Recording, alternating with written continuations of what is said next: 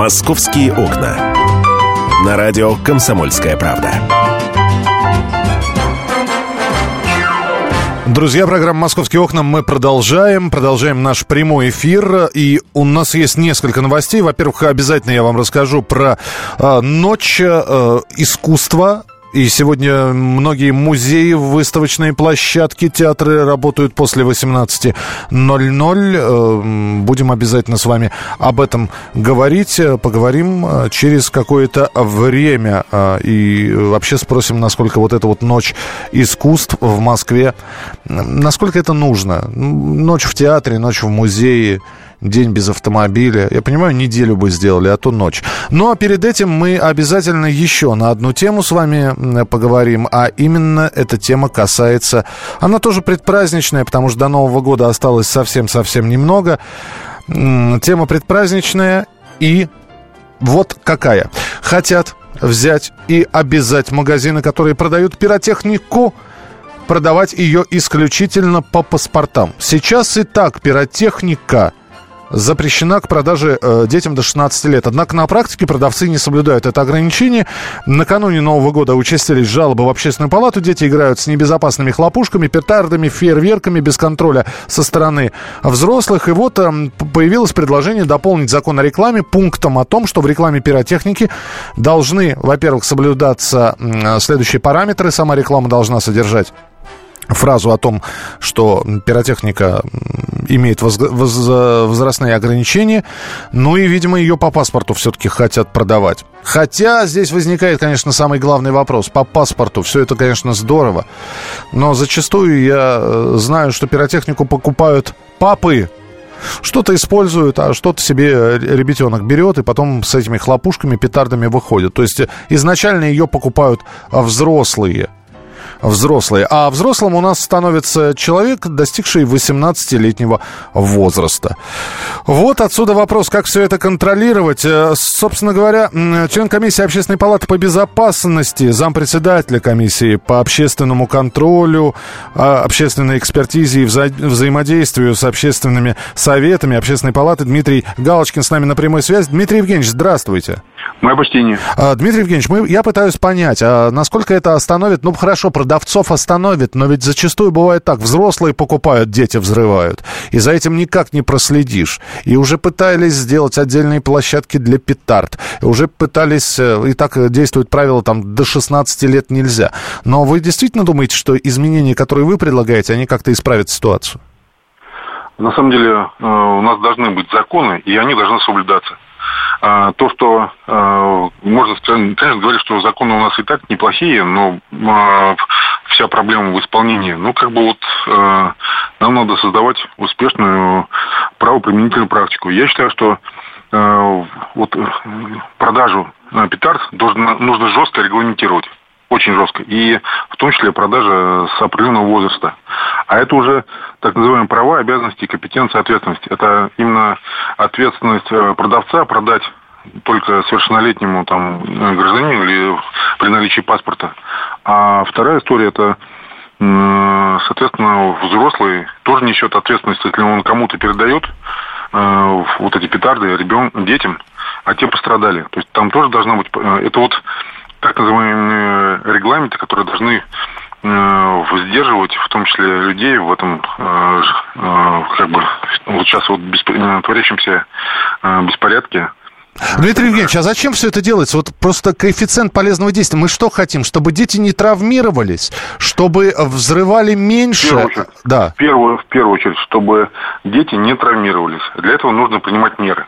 Если вообще это э, все э, спустить на тормозах, то это одна история. Если э, государство для того и призвано, чтобы принимать меры и регламентировать в том числе вот порядок там, продаж средств опасных в гражданском обороте.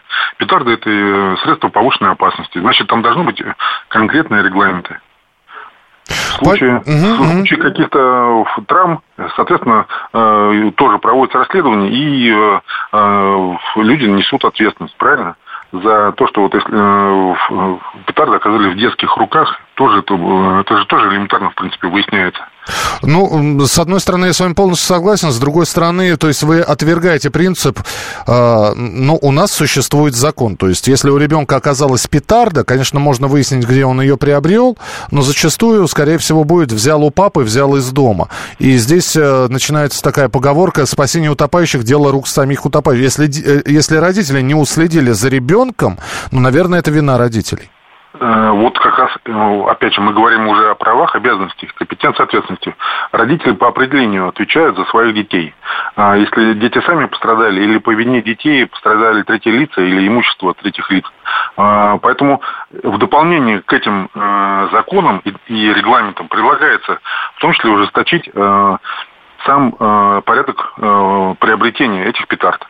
Вы правильно говорите, что родители также несут ответственность. Поэтому в случае какого-то ЧП э, проводится дознание, э, какое-то разбирательство, и выясняется, э, если выясняется, кто виновен, и в случае ущерба, принимаются меры, в том числе к родителям нерадивым, которые допустили, что или дети пострадали, их дети не досчитались пальчиков по, по итогам использования петард, или э, третьи лица, если пострадали.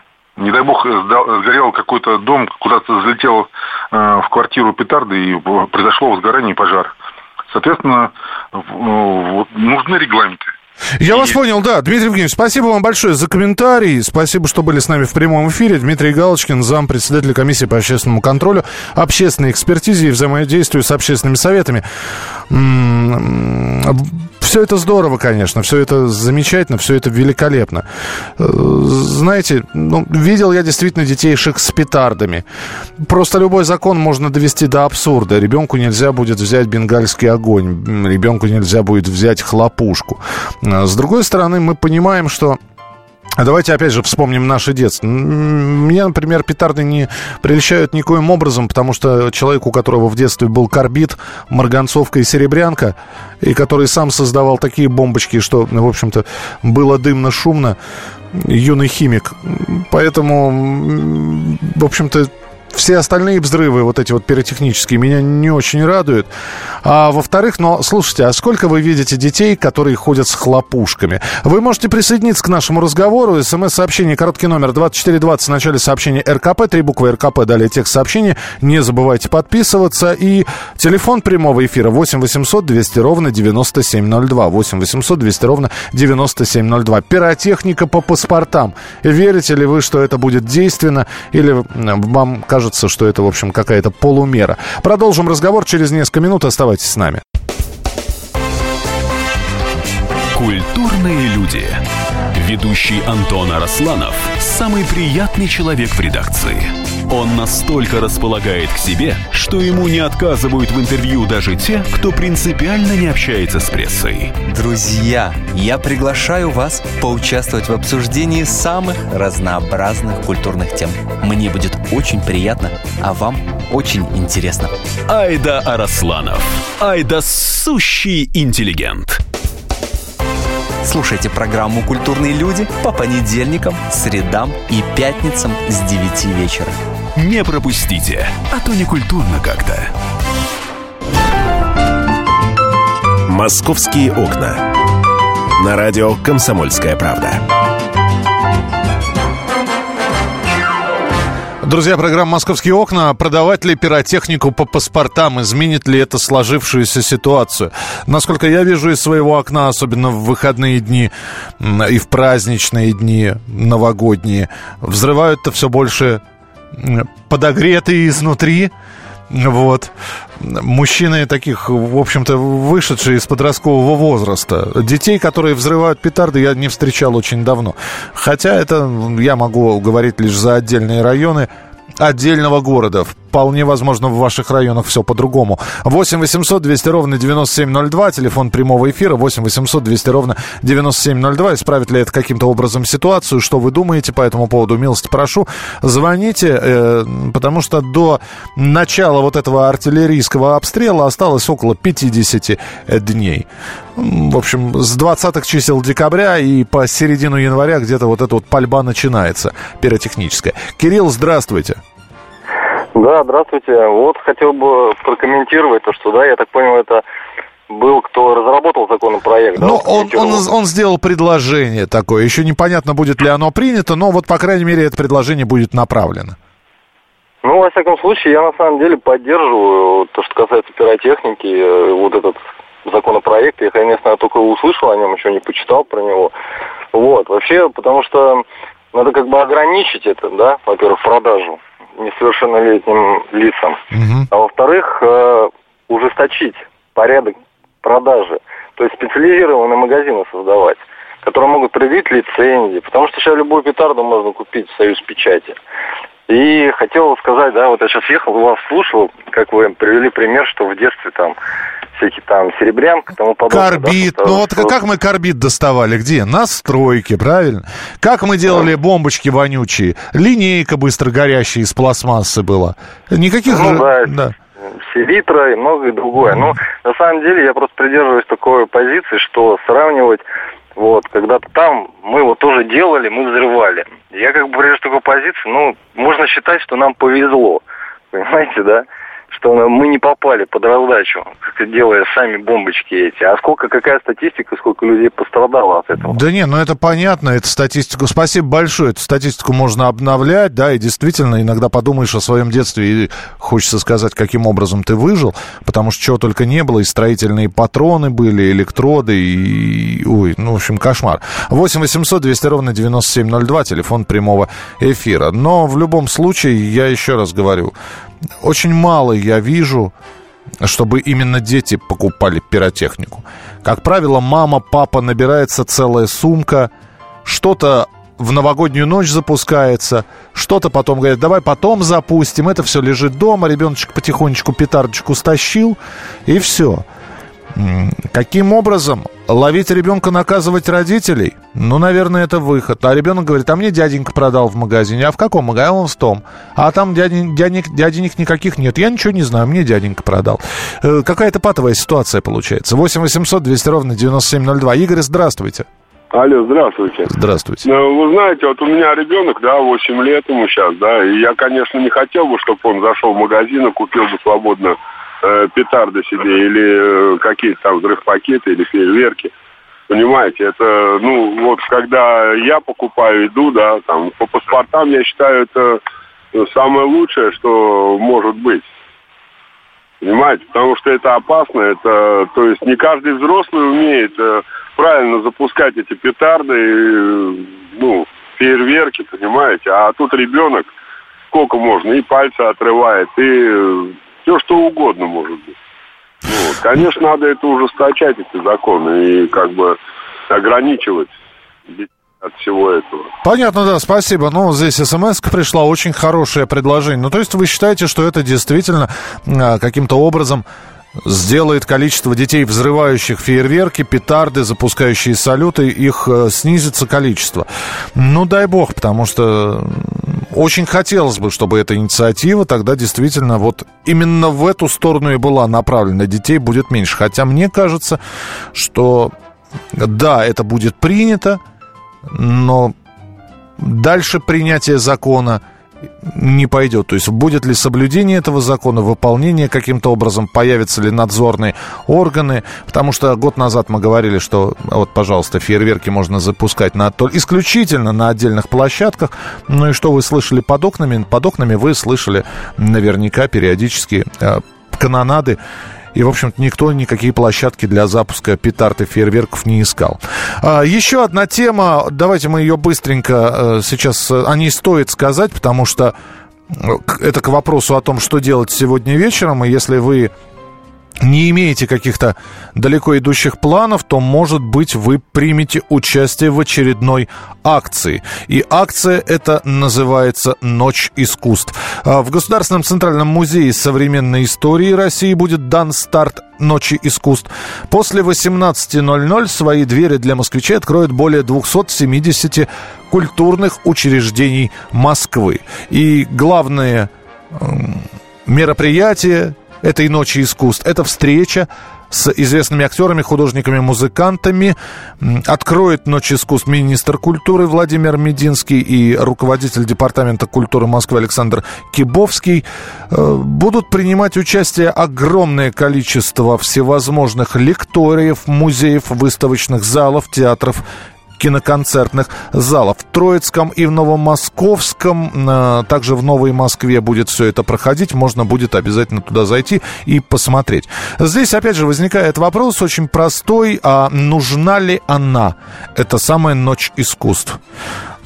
Это, это удивительно, ведь э, билеты на лекции, например, или билеты в музей, ну, если мы не берем Третьяковку, выставку Шагала, Пикассо или Серова, то, в принципе, очень можно бюджетно посетить музеи московские. Э, в течение дня, после рабочего дня, в выходные там народу побольше.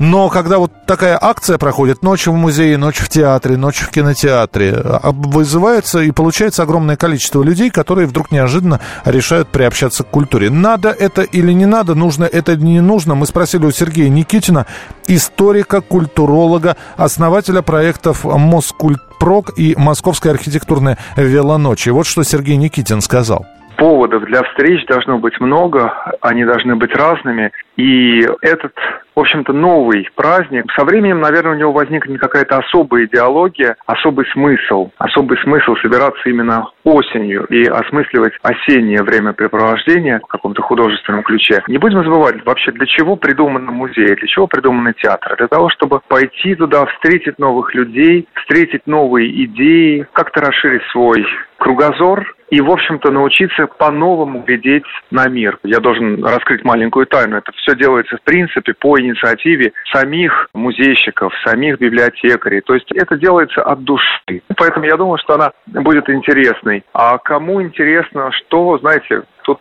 я думаю, что нам, в принципе, не хватает какой-то открытости в современном мире, открытости к новым жанрам. На все нужно время, на все нужно быть немножечко более открытыми. И поскольку возникает такая идея сделать что-то осенью, надеюсь, что что-то появится и зимой тоже, потому что зима это тоже интересный момент для различного рода активностей, культурных активностей. Мне кажется, что свою аудиторию он, безусловно, найдет. Это был Сергей Никитин, историк, культуролог, основатель проектов «Мост Культпрод» и э, Московская архитектурная велоночь. Так что, если есть желание, сегодня после 18.00, в общем, список тех а, музеев, э, зданий, предприятий, которые принимают участие в Ночи искусств, можно посмотреть и на сайте «Комсомольской правды», и вообще найти это все в интернете. И еще несколько новостей. Компьютерную систему наблюдения за пациентами тестируют в Первой Градской больнице. Пациенты находятся под пристальным наблюдением видеокамер, а за видеокамерой наблюдают медсестры и врачи. В перспективе хотят по всей Первой Градской сначала сделать такую систему, ну а если она в общем-то, себя зарекомендует с хорошей стороны, больницы московские будут такими системами оснащаться. Памятник Булгакову все-таки установят. Уж сколько было копий сломано вокруг этого памятника. Похож, не похож, нужен, не нужен. Все-таки на Патриарших прудах в 2016 году памятник Михаилу Афанасьевичу появится. Это к 125-летию со дня его рождения. Автор э, скульптуры Александр Рукавишников. Хотя я чувствую, что споры будут все равно. Э, есть люди, которые, которые живут на патриарших и которые в общем-то, про противники установки этого памятника. А власти Москвы запланировали ремонт храма Христа Спасителя. Сама площадь храма увеличена за счет этого ремонта не будет. А, и вроде как он не будет закрываться полностью. Можно будет э, приезжать в этот храм, ходить вокруг него. Ну, просто отдельными частями он будет закрываться, и какие-то помещения будут недоступны. В Москве задержан глава организованной преступной группировки из 500 человек. Движение на шести улицах Москвы перекроют 4 ноября. И все-таки первый камень в памятник князю Владимиру. Все заложили, все в порядке. Около часа назад прошла э, вот эта вот торжественная акция. Подробности о ней, фотографии с места событий на сайте kp.ru в разделе «Москва» можно посмотреть. Я же Михаил Антонов, прощаюсь с вами. Э, прощаюсь до четверга. Завтра выходной день. Это была программа «Московские окна». Не болейте, не скучайте. Пока. Спорт после ужина. на радио «Комсомольская правда». Меня зовут Евгений Зичковский. И на выходных я занимаюсь спортом. Ну как занимаюсь? Слежу за спортивными событиями. Так что для меня понедельник – день тяжелый вдвойне. Но я все равно расскажу вам о главных новостях из мира спорта. Ведь в нашем деле только так. Превозмогая усталость. Программу «Спорт после ужина» с Евгением Дичковским слушайте каждый понедельник в 22.05 по московскому времени.